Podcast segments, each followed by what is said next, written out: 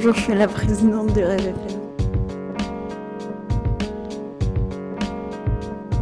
On est la radio étudiante de l'ESSEC et on fait ces petites interviews au début des mardis dans le but de poser quelques questions un peu plus personnelles et un peu plus rapides euh, qui seront euh, écoutées ensuite euh, par les étudiants de l'ESSEC.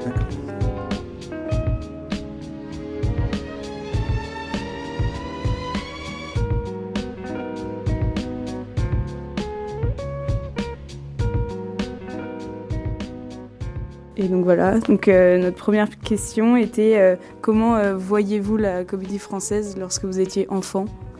Vous voulez que je, vous réponde rapidement j'ai eu la chance quand j'étais enfant de n'avoir aucune notion de la comédie française. J'ai fait du théâtre euh, un peu comme tout le monde au collège et au lycée. Quand je suis arrivé à Paris, je ne voulais pas faire de théâtre et quand, quand tout d'un coup j'ai fait du théâtre, je me suis renseigné assez, assez tardivement et quand je suis rentré à la comédie française, quand on m'a proposé d'y rentrer, je suis allé regarder des spectacles. Je n'avais jamais mis les pieds à la comédie française. Je confondais ça avec la comédie italienne. Donc j'étais à un niveau de connaissance très basse. Mais j'ai souvent remarqué que dans cette maison, comme dans beaucoup d'ailleurs, le fait d'arriver sans a priori et sans fantasme sur les lieux fait qu'on répond objectivement aux sollicitations, à ce qu'il faut y faire. On a une lecture assez, assez nette des choses. Et j'ai souvent vu que les copains qui rêvaient de rentrer à la comédie française depuis l'âge de 7 ans ne s'y retrouvaient jamais dans la réalité de ce qu'elle est. Voilà. Donc j'ai eu la chance de ne rien savoir de la comédie française quand j'étais enfant. Voilà. Euh, la deuxième question de la part de nos auditeurs, c'était euh, le rôle que vous aviez préféré incarner tout au long de votre carrière euh, d'acteur? Euh, il y en a deux. Il y a un rôle qui est celui de Mesa dans le partage de midi, tout simplement parce que j'ai raté régulièrement la classe libre avec euh, une des scènes de Mesa, le partage de midi. Je l'ai beaucoup travaillé à l'école, j'ai travaillé au conservatoire aussi. J'ai eu la chance de faire ça avec Madeleine Marion, qui était une prof euh, qui avait travaillé avec Vitesse, qui était absolument magnifique sur Claudel. Euh, je faisais ça avec Jeanne Balibar qui faisait Isée, donc c'était un grand plaisir. Et c'est rare d'étudier des rôles à l'école, d'avoir de la chance de les jouer pour de vrai ensuite. Et j'ai joué ça il y a 12 ans avec Marina Hans et Hervé Pierre, Christian Gonon, et je vais reprendre ça dans quelques semaines, 12 ans après. Donc c'est des expériences comme ça, de traverser un rôle à différents moments de sa vie. Ça résonne pas du tout pareil, il y a des choses qu'on maîtrise, qu'on ne comprenait pas, qui tout d'un coup sont évidentes, d'autres choses qu'on comprenait et on ne comprend plus rien du tout. Ça, ça passe Vous en tant qu'acteur, pas en tant que metteur en scène Non, non, je le reprends en tant qu'acteur. Et puis un rôle aussi qui est Don Alphonse d'Est dans Lucrèce Borgia. J'ai remplacé un acteur qui était plus âgé que moi, qui devait faire le rôle. Donc, euh, on m'a euh, un peu vieilli pour le rôle et je n'ai toujours pas l'âge du rôle, donc je peux vieillir allègrement dedans.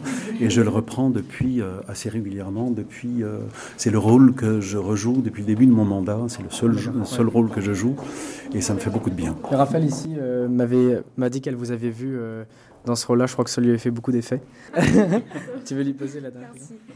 Et notre troisième question serait euh, quelle est la pièce que vous rêveriez de voir mise en scène à la Comédie Française? Alors. Euh, j'aimerais trouver les moyens, et c'est dans la perspective de la Cité du Théâtre qui est censée se construire dans, quelques années, à la Comédie Française, comme on joue en alternance, on a un mal fou à, travailler des rôles, euh, des, pièces importantes. Voilà, des pièces qui durent 4, 5 heures, 6 heures. On présente Angel Cinemerica en ce moment, et on arrive à le présenter parce que euh, Arnaud Desplechin a décidé d'en faire une version extrêmement ramassée, et qu'il s'est dit, je suis capable de faire ça, mais on aurait bien aimé euh, faire Angel Cinemerica dans son entièreté, c'est 6 heures de spectacle pour le moins.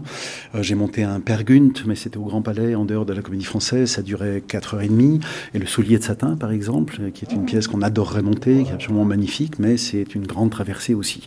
Et donc, on n'a pas encore les lieux de faire ça. Donc, c'est plus, c'est plus, plutôt des, des, des durées d'épopée euh, dont je rêve, plutôt qu'une pièce particulière. D'accord. Merci beaucoup. Je vous en prie. Merci. Une dernière question. Bah alors, on avait une dernière question qui était, euh, en un mot, est-ce que vous avez pris le parti pris de la modernité euh, en tant qu'administrateur de la comédie française Alors ça, c'est l'histoire qui le dira, qui euh, validera la chose ou pas. Euh, je n'en sais rien. Chaque administratrice ou chaque administrateur tente de faire la même chose, c'est-à-dire de, de, concilier le fait que c'est une maison de mémoire, parce qu'on est là depuis 1680 et que dire tout ça n'existe pas serait une absurdité. Euh, et en même temps, il faut trouver les moyens euh, de traverser les époques euh, qui sont les nôtres. Et de temps en temps, ben, on les traverse et on épouse les choses sans savoir si ce qu'on épouse sera une grande période du théâtre en règle générale ou une grande période de la comédie française. Donc j'essaie de faire en sorte de concilier les deux. Maintenant, c'est l'histoire qui dira si cette période était une période heureuse de cette longue histoire de la comédie française ou non. Voilà. Merci beaucoup. Je vous en prie. Merci beaucoup.